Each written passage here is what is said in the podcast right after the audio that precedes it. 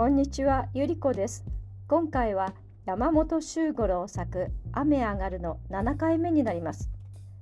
伊兵衛は頭の上へ刀を5本両手で差し上げて謝りながら逃げ回ったというのをすごく後悔して宿に帰ってきたようです。ではお聞きください。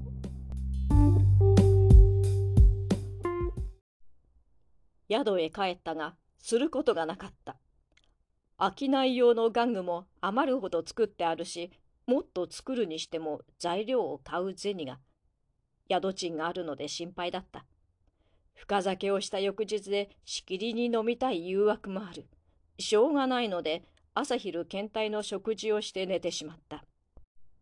眠りの中で彼は素晴らしい夢を見た。どこかの藩主が家来を大勢連れてきて、ぜひとも召し抱えたいというのである。また気まずいことになりますから、と彼は辞退した。藩主はぜひぜひと譲らず、食禄は千石出すと言った。千石となると話は別である。彼は胸がドキドキし、いよいよ時節が来たかと思って、夢のような幸福な気分に満たされた。その時、妻に起こされた。お客様でございます。三度目くらいに彼は目を覚ました。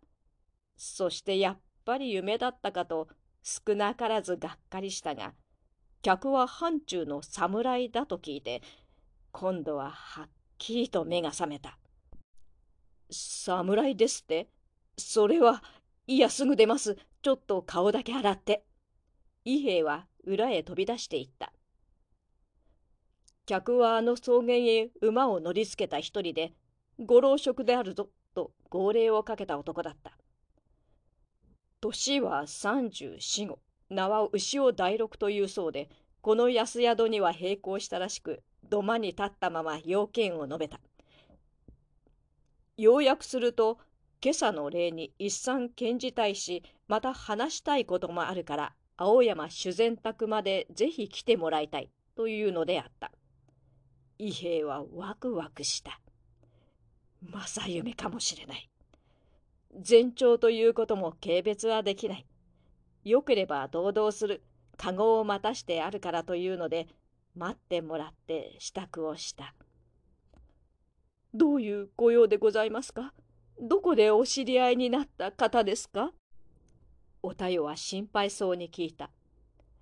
彼は失望させたくなかったので、詳しいことは帰って話すといい、古くはあるが、紋付きの衣服に袴をつけて久方ぶりに大小を指して同宿者たちのいぶかしさと羨ましげな目に送られながら牛尾大六と共に出て行った。青山邸では趣向のもてなしを受けた。愛客はなく主膳と二人だけで林という若い歌手が給仕をした。老職というがどのくらいの身分であるか随分広大な構えだし、客間から見える中庭の樹石も尋常よりは凝ったもののようであった。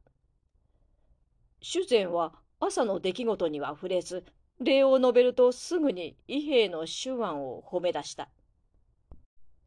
実は道から拝見していたのだが、彼らも相当に腕自慢なのだが、まるで子供のようにあしらわれたのには一興でした。失礼だが、ご流儀は。はあ、小野派と抜刀をやりました。しかしもちろんまだ未熟でして。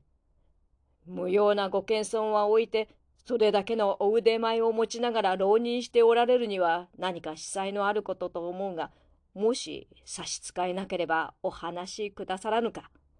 それはもう、司祭というほどのことはなし、まるでお笑い草のようなものですが。伊兵衛は身の上のあらましを話した。習慣として旧主家の名はすれとは言わない。ほのめかす程度で相手も納得するわけであるが、彼の話しぶりの健常さが内容の不明確さを補ったと見え、浪人した理由もその後の任官がうまくいかなかったわけも主膳にはおよそ理解がついたようであった。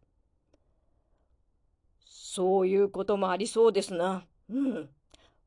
私などには奥ゆかしく思われるご性分が他の場合にはかえって邪魔になる。周り合わせというか、運、不運というか、宿命というか。主膳は何やら言ってうなずいて、では、憲法の他にも、キューバ槍術、柔らなどもご堪能なわけですな。堪能などとはとんでもない。申し上げた通り、まことに粗骨なものでございまして。いや、わかりました。打ち明けて言うと、こんな早急にお招きしたのは、私の方にも一つお願いがあるのです。